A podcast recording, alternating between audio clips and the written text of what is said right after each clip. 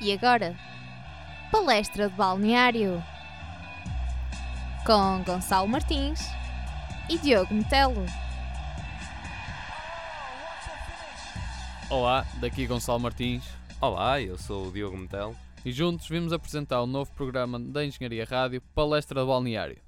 O episódio de hoje é especial e concentra-se nos jogos das seleções, nomeadamente na qualificação das, das equipas europeias para o Mundial 2018 que irá acontecer na Rússia. Sim, mas especial seleções, mas também não vamos falar dos 28 jogos que ocorreram, não é? Claro, são demasiados jogos e, portanto, selecionámos alguns e começamos pelo mais importante, eh, o Portugal 3, Hungria 0. E tens alguma coisa aqui a destacar?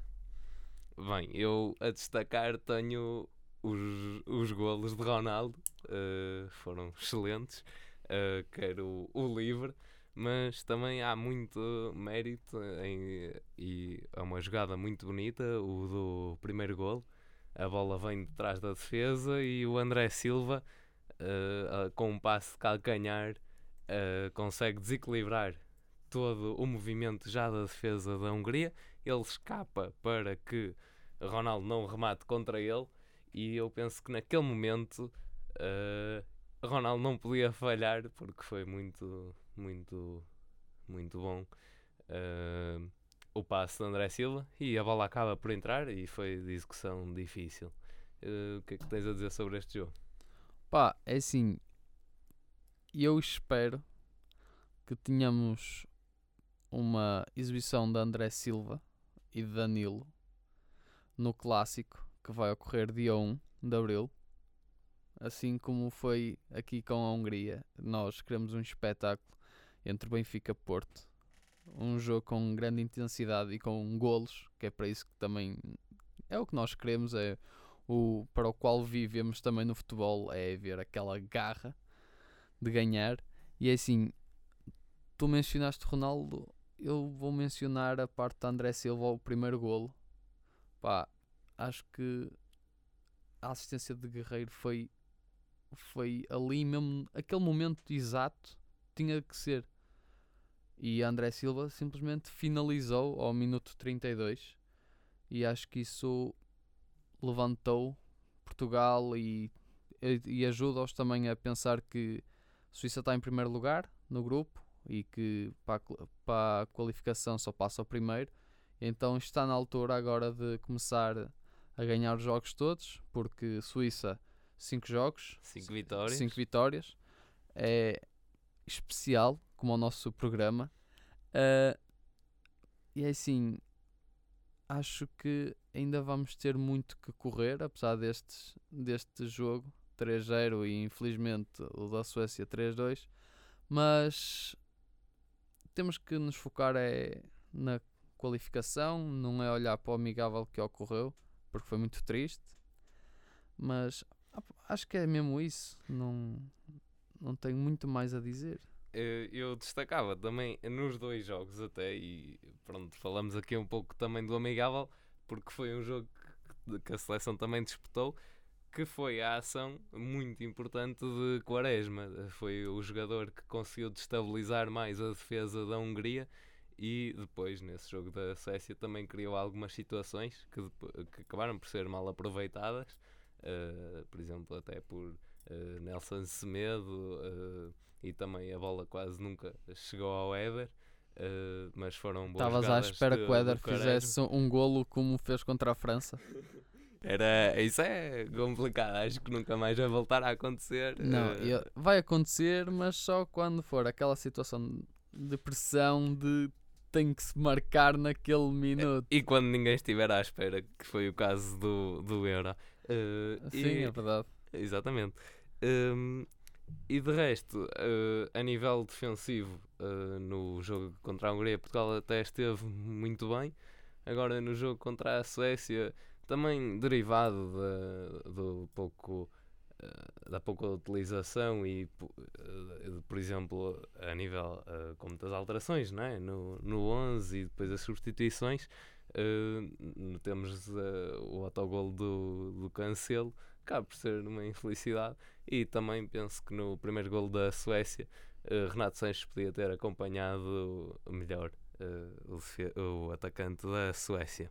Sim, mas quando tu mencionaste o, a, a parte defensiva de, de Portugal no jogo contra a Hungria, acho que isso consegue-se destacar esse trabalho hum, de nível defensivo, uma vez que eles também só fizeram um, um remate à baliza.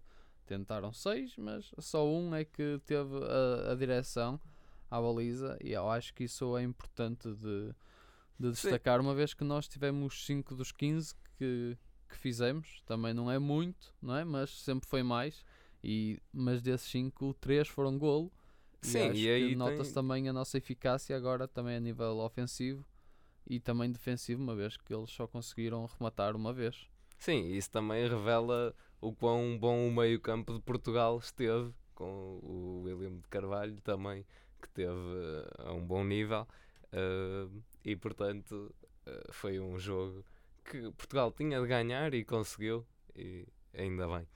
Ora, passando também para outro jogo da- do grupo B, e esta aqui vai- vamos entrar logo aqui a pôr a rúbrica de equipa sensação, é eh, a Andorra esta semana. Mas explica-me o porquê de nós termos escolhido para a equipa sensação. É que é algo que acho que ninguém se vai lembrar deste pormenor que nós encontramos, não é? Sim, porque o resultado até acabou por ser 0 a 0 entre a seleção da Andorra e as Ilhas Faroé. Ora, este é o primeiro ponto que a seleção da Andorra conquista em qualificações desde setembro de 2005. E portanto, 2005, ou seja, 12 anos sem conseguir Um fazer pontito. um ponto. É assim, apesar do empate a, a, a zero bolas, é um ponto que é histórico para eles, penso eu, não é? Quer dizer, Sim, 12 é, são sem- barreiras eh, que, que se vão eh, quebrando e foi um jogo até que, digamos, não foi uma qualidade excepcional. eh, houve situações para cada lado. A Andorra acaba por ter mais cantos, mas em remates à baliza também só acerta uma vez.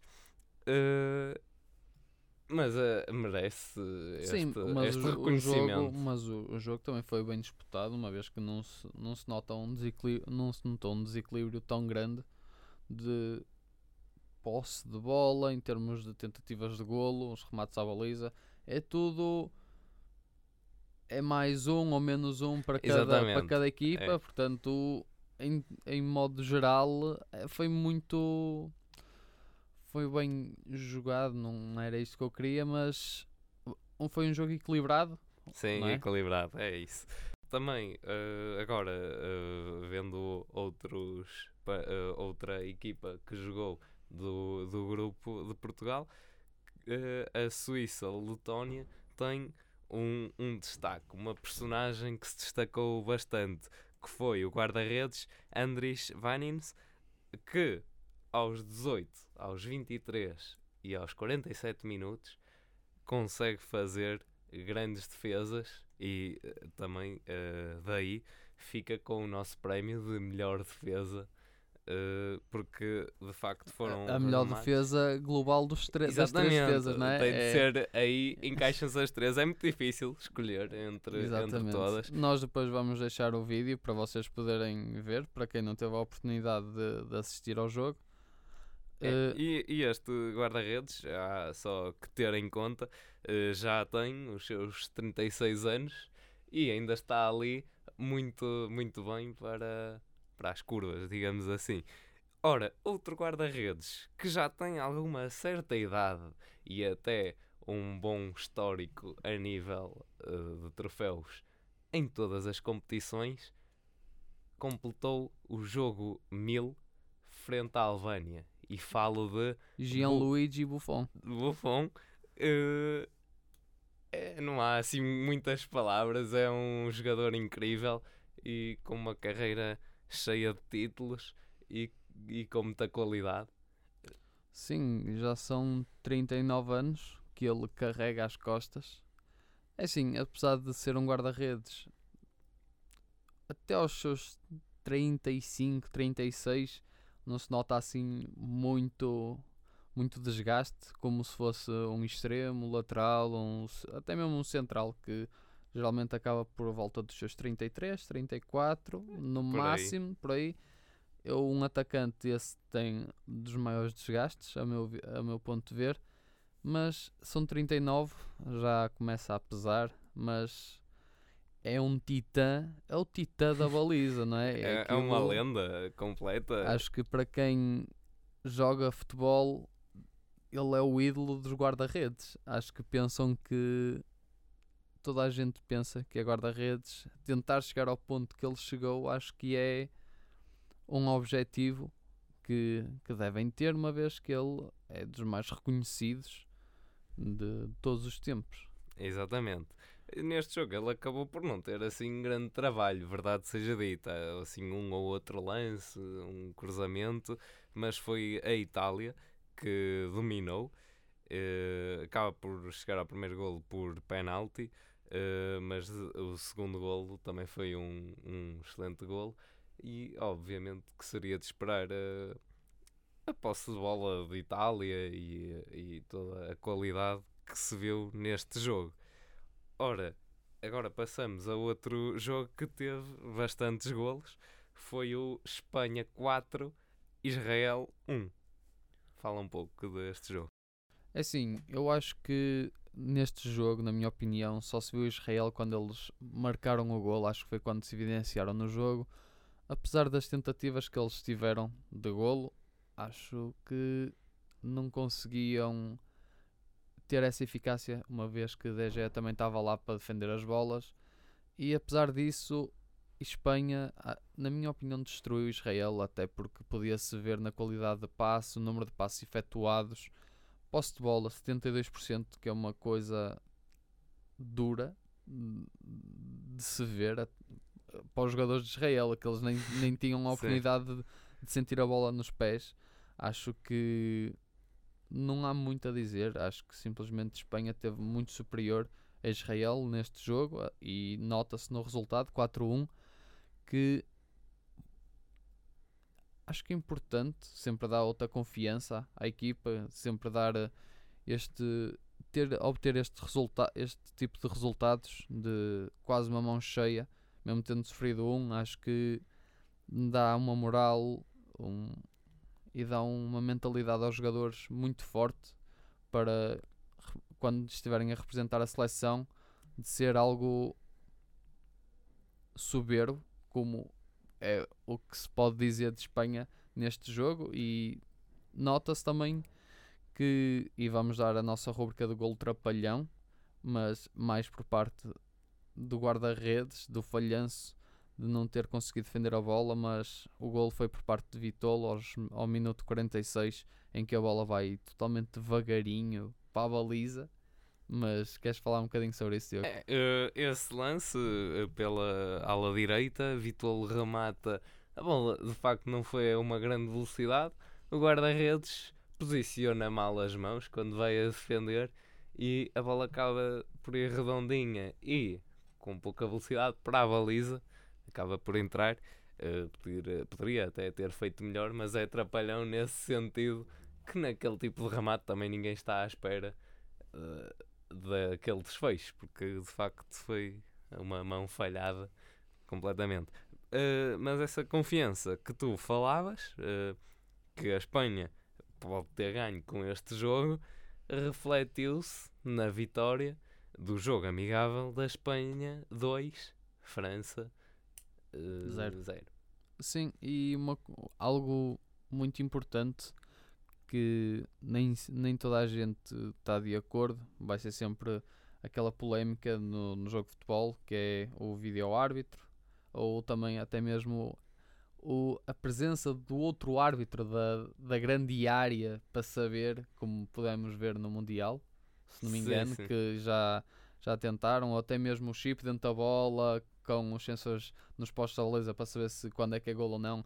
Isso ainda é algo que gera muita polémica, mas podemos observar e um deles foi a utilização do vídeo árbitro que deu a anulação do gol de Griezmann que Que estava em. estava em fora completamente de- fora de jogo, toda a de gente jogo. podia ver, mas que naquele, naquele relance o Bandeirinha não tinha qualquer percepção que estava fora de jogo, mas mesmo assim o quarto árbitro teve, viu, observou através lá da tecnologia do vídeo árbitro e deu depois a indicação que se encontrava fora de jogo. Mas o que é que tu achas sobre isso?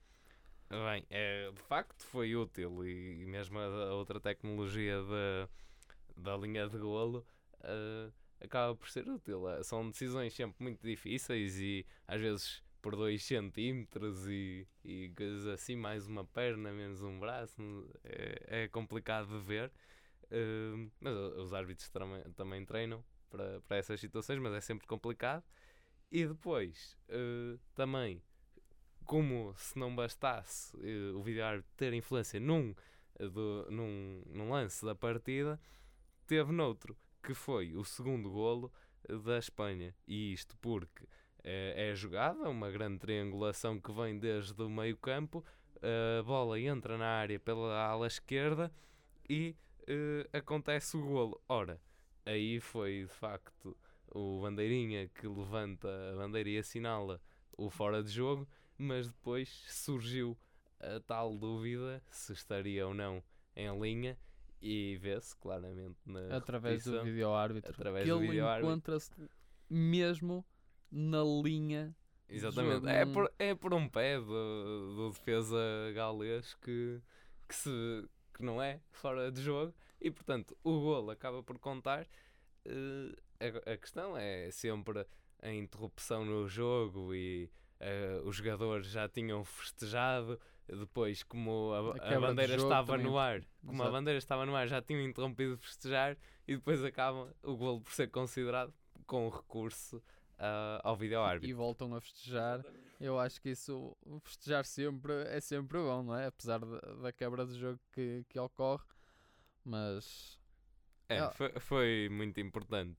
E também, falando agora, este jogo que foi um jogo amigável, eh, falando da, da seleção francesa na qualificação para o Mundial, está em primeiro lugar no grupo A com 13 pontos, num grupo que conta com a presença da Holanda, que vai atrás com 7 pontos e vê-se numa situação bastante complicada e até que levou ao despe- despedimento de Danny Blind. Portanto, é, é complicado a Holanda apurar-se para o Mundial, mas ainda há hipótese. Agora, com a França também a vencer os seus jogos, eh, torna toda esta questão difícil. Recordando também que a Holanda eh, não participou no Euro 2016 e, portanto, há quase que uma sombra a tapar ali a seleção eh, dos Países Baixos. é, mas pode ser que eles consigam dar a volta e que